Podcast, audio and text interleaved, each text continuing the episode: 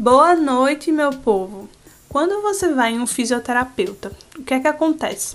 Você recebe vários tratamentos passivos e acaba sem aprender como cuidar da sua saúde?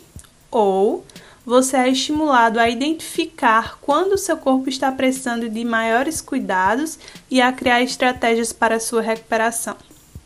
A primeira opção nem deveria existir, mas se isso já aconteceu com você, eu vou te ajudar nesse episódio. Meu nome é Mariana Cavalcante, sou fisioterapeuta esportiva especializada no atendimento de corredores. Vamos começar. Para entender como você pode identificar melhor os sinais que o seu corpo dá, eu vou falar sobre três coisas: autoeficácia, automonitoramento e autogerenciamento. E é essa sequência de aprendizados que vai te ajudar a correr melhor. Primeiro, autoeficácia. Ela pode ser definida como a confiança que você tem sobre a sua própria habilidade de alcançar um objetivo desejado. Por exemplo, se você vem treinando e fortalecendo e acredita que consegue correr o treino de hoje sem dor, existe uma grande chance de você conseguir, porque é uma relação entre níveis elevados de autoeficácia com menores níveis de dor e disfunção.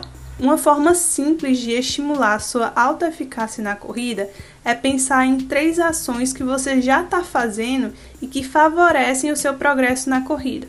Por exemplo, eu faço todos os meus treinos, eu reconheço os limites do meu corpo eu faço meus educativos de corrida para diminuir meu impacto. Pronto, esses são três exemplos. Agora eu quero que você pense em três ações que você tem feito para melhorar o seu progresso na corrida. Pensa aí. Pensou? Ótimo. Vamos para o próximo passo. É o automonitoramento. O automonitoramento não é hipervigilância. Vamos às definições. Hipervigilância é um estado de alerta onde você acredita que tudo pode ser perigoso. O jeito que você pisa pode te fazer torcer o pé, a forma que você respira pode estar te deixando mais lento, a posição dos seus braços te faz correr esquisito e por aí vai. Esse estado não é benéfico para o corpo. O que eu quero falar aqui é sobre automonitoramento, que é você monitorar o seu progresso ou algo diferente que aconteceu. Por exemplo, essa semana eu corri 5 km a mais que na semana passada. Ou hoje eu corri 10 km e senti dor na panturrilha esquerda, não aqueci antes do treino.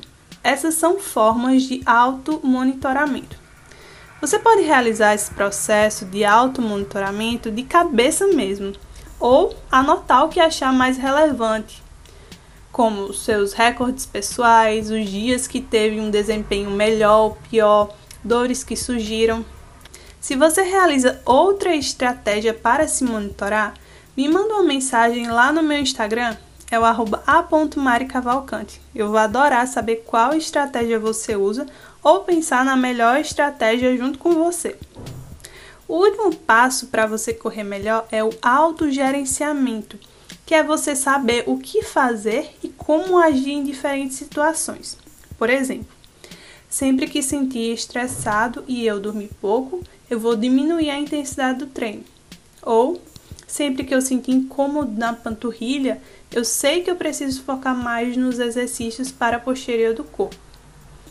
Essa parte de autogerenciamento você pode descobrir sozinho à medida que você entende melhor os sinais do seu corpo mas também nós, fisioterapeutas, vamos te ajudar a traçar planos para cada situação. Então, para resumir, quais são três estratégias que podem te fazer correr melhor? A alta eficácia, que é você ter confiança sobre sua habilidade de alcançar o seu objetivo. O auto monitoramento, que é você monitorar o seu progresso à medida que você realiza novas conquistas e o autogerenciamento, que é você saber o que fazer em cada situação. Eu adorei fazer esse episódio, eu espero que você também tenha gostado. E se gostou, eu vou te pedir uma coisa. Compartilhe esse episódio para que mais pessoas possam se beneficiar dessas dicas e me marca no Instagram dando os três passos que você vai dar em cada um dos tópicos que apresentei hoje. Até o próximo episódio.